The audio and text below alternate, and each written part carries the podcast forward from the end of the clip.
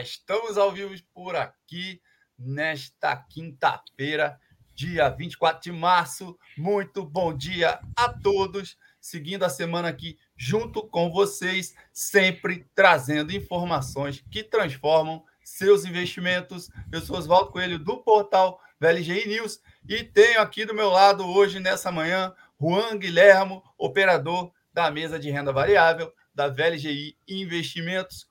Como sempre, Juan, hoje você já veio na beca, então aproveita e dá o seu bom dia para todo mundo que está acompanhando a gente. Fala pessoal, bom dia a todos. Prazer demais estar aqui com vocês. Espero poder ajudar, contribuir e se preparar para o dia de hoje. Exatamente. Então, a gente sempre deixa aquele recado camarada aqui para vocês ajudarem a gente com esse conteúdo gratuito que a gente prepara aqui com o maior cuidado, com o maior carinho já dá aquele like aqui para gente. E se você não segue nosso canal, passa a seguir. Assim você vai sendo informado de todo o conteúdo que a gente faz aqui diariamente, inclusive de conteúdos educacionais muito bacana para vocês aprenderem sobre como investir melhor o seu dinheiro. E aí, se você já está num patamar ali do investidor, o que, que você pode fazer? Você pode ter uma orientação melhor ainda. Tem um QR Code ali em cima do Juan. Você pode apontar a câmera do seu celular você vai falar com o assessor da VLGI, que vai te orientar da melhor maneira, de acordo com o seu perfil, seu momento de vida, o que fazer com a sua grana, tá ok? Se você estiver seguindo a gente também, assistindo aqui pelo celular, tem um link aqui embaixo que você pode falar com esse profissional. Mais um recadinho. Você que está chegando agora, você que está acompanhando a gente,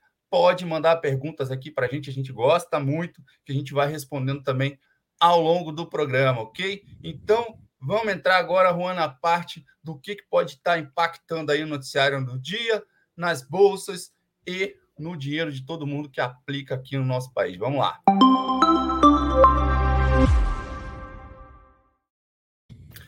Líderes da OTAN se reúnem hoje na Bélgica. O dólar caiu aí para o patamar de 4,84 aqui no Brasil, o menor patamar em dois anos.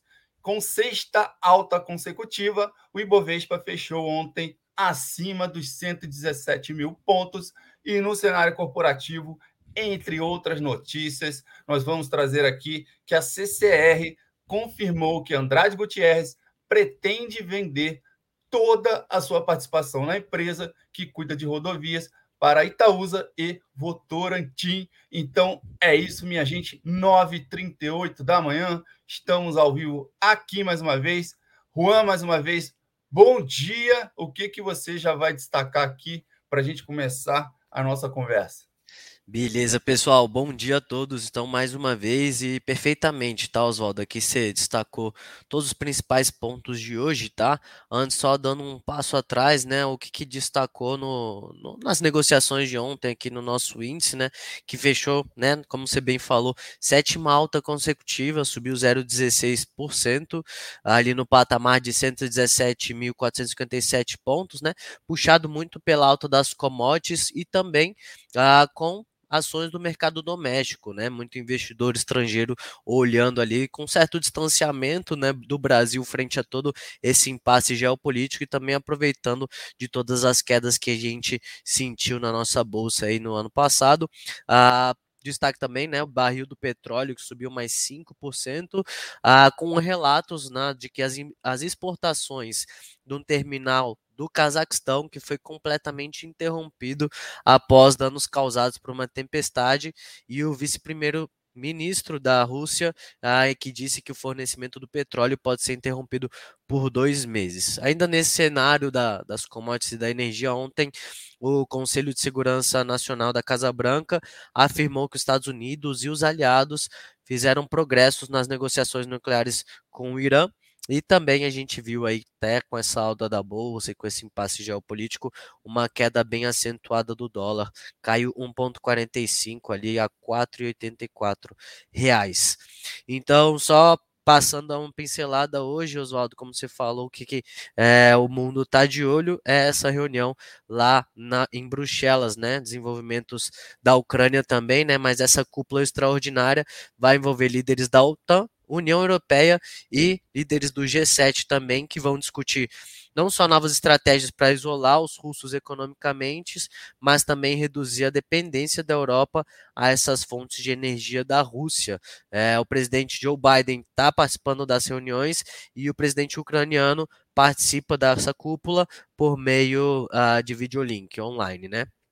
Além disso, ontem o secretário-geral da OTAN uh, disse que os líderes da Aliança Militar Ocidental uh, devem uh, fazer grandes aumentos nas tropas ao longo do seu flanco neste quando ah, se reunirem e forem definidas essas novas sanções à Rússia. Então, essa reunião hoje é muito importante, né? Na Europa é só o que se fala, né? Aqui sem grandes Uh, fatores além disso, o índice está mais estável, mercado asiático também fechou ali misto, próximo do zero, 0,09% de oscilação, tá? E nos Estados Unidos hoje saem alguns indicadores, variação nos pedidos de bens duráveis mensal, com a expectativa de queda de 5%, pedidos de seguro-desemprego semanal, com a expectativa de 212 mil solicitações, e também os PMIs, né, PMIs de serviços uh, industrial e composto dos Estados Unidos. Oswaldo. Maravilha, Juan. Para quem está assistindo a gente aqui agora, Juan traduz para quem não sabe ainda o que significa PMI, porque acredito que nem todo mundo sabe o que esse indicador quer dizer lá nos Estados Unidos. Por favor. Basicamente, Oswaldo, o PMI ele vai mostrar um avanço da atividade setorial, né? Seja do setor de serviços, indústria e também tem esse indicador que é o composto que faz um misto ali ah, de ambos os setores, tá? Exatamente. Então, tá esclarecido para quem não sabia ainda, aí tá dado o recado. Deixa eu só aproveitar aqui, Juan.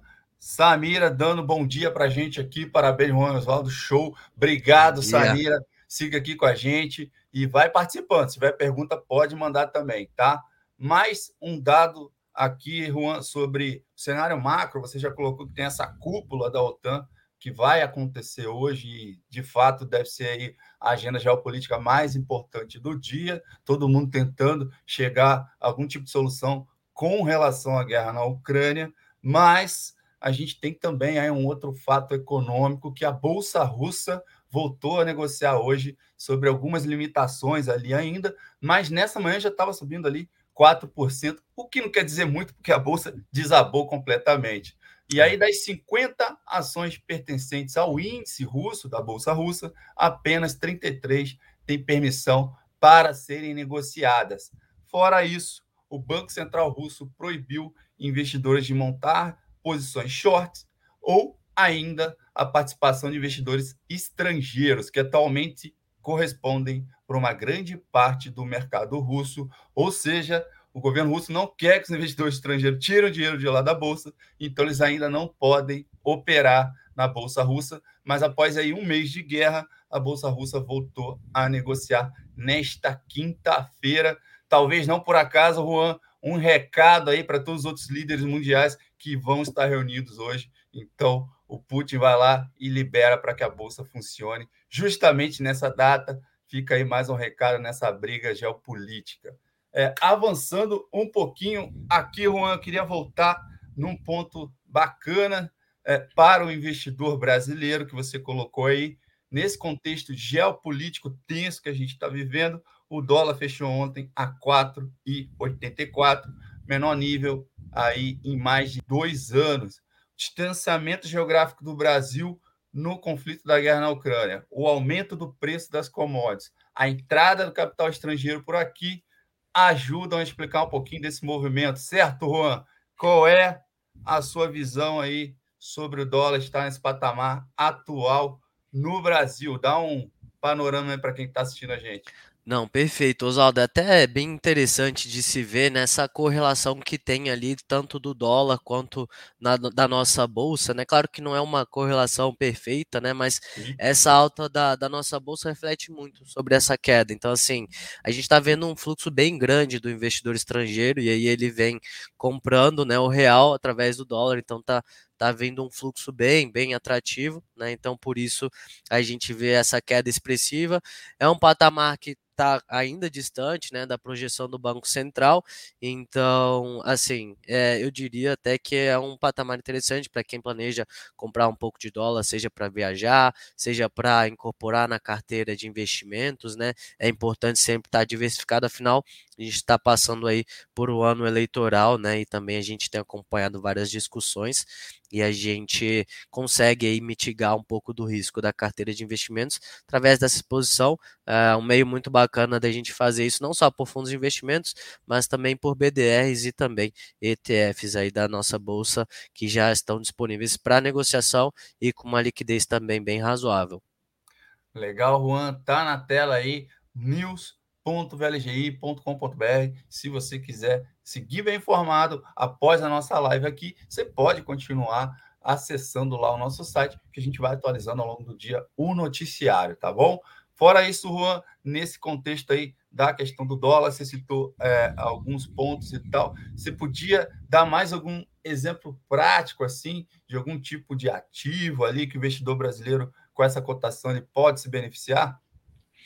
Então, a gente tem, por exemplo, uh, como comprar, né? Assim como a gente tem a nossa bolsa aqui, o, por meio do BOVA 11, você compra um pacote de ações que reflete exatamente a oscilação do nosso índice, a gente consegue fazer a mesma coisa com a bolsa americana. Então, existe o IVVB 11, que é o ETF que é, replica né, a performance do S&P 500, das 500 maiores empresas dos Estados Unidos, e Sim. também o Nasdaq 11, né, que reflete a bolsa Nasdaq de tecnologia. Então a gente viu uma correção não só da performance das ações, mas do dólar também.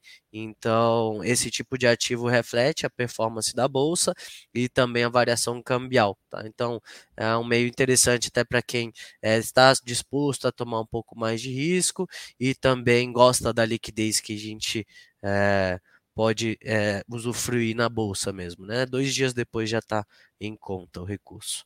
Tá aí mais um exemplo que o Juan está trazendo para você que assiste esse nosso bate-papo. É, avançando aqui, 9h47 da manhã, Juan. Tem mais algum dado do, do cenário macroeconômico que você queira destacar? Ou a gente já pode ir lá para a agenda corporativa de hoje? Não, é até legal, Oswaldo. Aqui agora voltando a olhar para o Brasil mesmo. Hoje o Banco Central divulgou o relatório trimestral de inflação, mantendo a projeção do PIB para o PIB, né, do último uhum. relatório. E só comentando aqui, até lendo trechos, né, do relatório, né, eles colocam sob incerteza maior do que o usual especialmente em virtude da rápida alteração do cenário global com o início da guerra, projeta-se alta de 1% para o PIB neste ano e mesma previsão divulgada, assim como eles colocaram, e em relação à política monetária, ele reiterou a mensagem data do Copom sobre a intenção de subir a Selic em mais 1% na reunião de maio, dando continuidade ao ciclo de alta da Selic, levando a um território ainda mais contracionista para conter a inflação, palavras aqui do, do próprio relatório do nosso Banco Central, então, sem novidades, né, mas reforçando as últimas notícias que a gente já veio acompanhando de posicionamento, tá? Ok. Inclusive, o presidente do Banco Central, Roberto Campos Neto, já falou essa semana que a gente pode estar chegando aí mais para o meio do ano e tal, no pico ali da nossa taxa é, Selic. Então, vamos acompanhar se essa fala dele vai se concretizar ou se a gente vai ter novas subidas até o final do ano. Então, é por isso importante esse relatório que o Juan está colocando, que está demonstrando, na verdade, está reforçando aquilo que já foi divulgado e que o mercado já esperava. Beleza, Juan? Vamos entrar então aqui no que, que as empresas divulgaram de ontem para hoje, pode ser? Vamos. Vamos lá.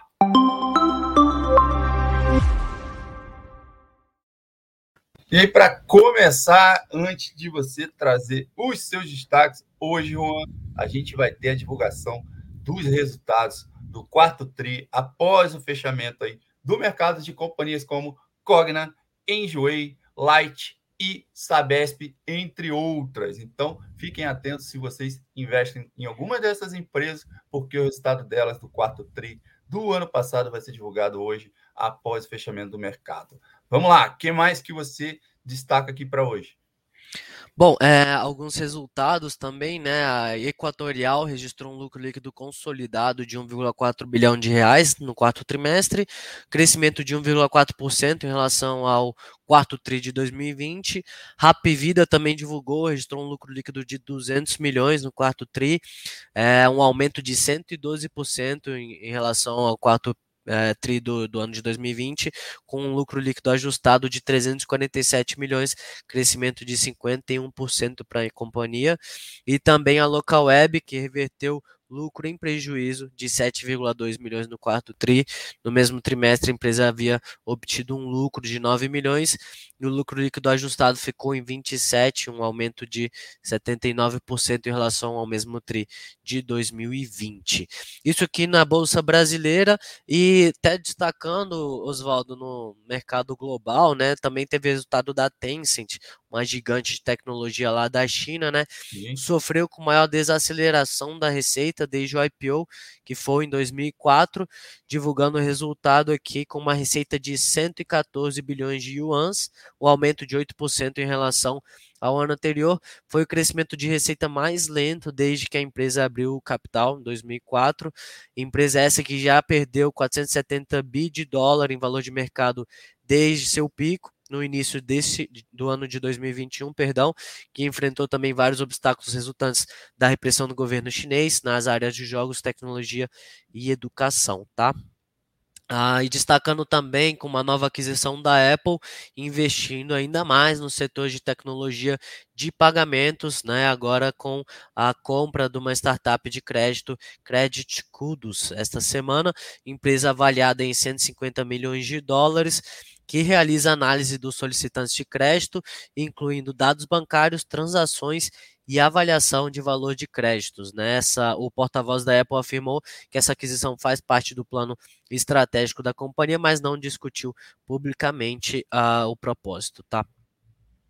Beleza? E trazendo aqui o destaque que a gente fez lá na abertura. Se você seguiu a gente até aqui, então vamos entrar no assunto. A Itaúsa e a Votorantim apresentaram uma proposta de oferta não vinculante para a aquisição da totalidade das ações detidas pela Andrade Gutierrez Participações na CCR por cerca de 4,127 bilhões de reais. E aí, conforme fato relevante divulgado, inclusive essa manhã pela CCR e as outras empresas, a AG vai alienar pouco mais de 300 milhões de ações de emissão o equivalente aí a quase 15% do capital social da empresa.